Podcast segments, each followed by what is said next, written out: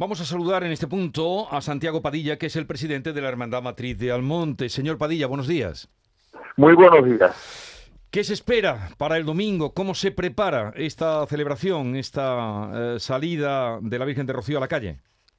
Pues esperamos a muchos devotos de la Virgen, esperamos mucha emoción, mucha alegría y sobre todo pues ese reencuentro con la normalidad. En ¿eh? esto que vamos a celebrar ahora teníamos que haberlo celebrado en mayo de 2020 y la pandemia, bueno, pues lo ha retrasado dos años.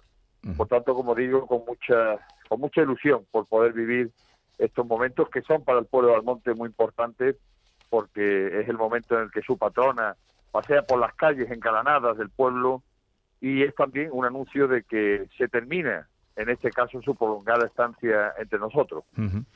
Eh, una estancia excepcional. No sé si en algún otro momento de la historia tienen ustedes constancia de que ha estado tanto tiempo en Almonte. Bueno, tenemos que remontarnos a la guerra de la independencia, que la imagen fue traída al monte para que estuviera más protegida de, de los franceses, y estuvo varios años, y andando el tiempo hacia atrás, pues en el terremoto de Lisboa en 1755, que tuvo algunos, produjo algunos desperfectos en la antigua ermita del Rocío, pues también la Virgen, mientras se reconstruyó, su santuario, su ermita, estuvo cinco años en Almonte. Bueno, eh, ocasión desde luego inusual en los últimos años eh, lo que va a ocurrir el domingo. Como tiene mucha vocación, gran vocación la Virgen de Rocío en toda Andalucía y más allá, eh, díganos usted horario de la profesión, tiempo que estará en la calle la Virgen y si hay alguna recomendación para quienes acudan al monte.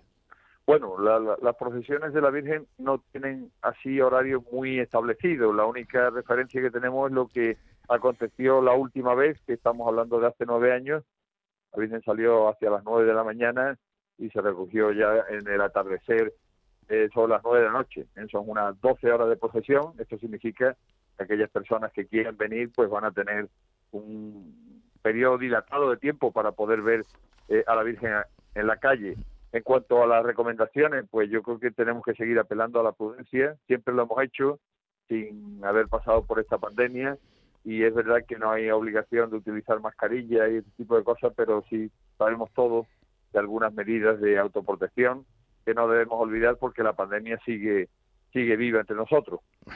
Pues Santiago Padilla, presidente de la Hermandad Matriz de Almonte, gracias por atendernos, que tengan ustedes un feliz domingo en Almonte con la procesión durante toda la jornada por las calles de su pueblo. Un saludo y que vaya todo bien.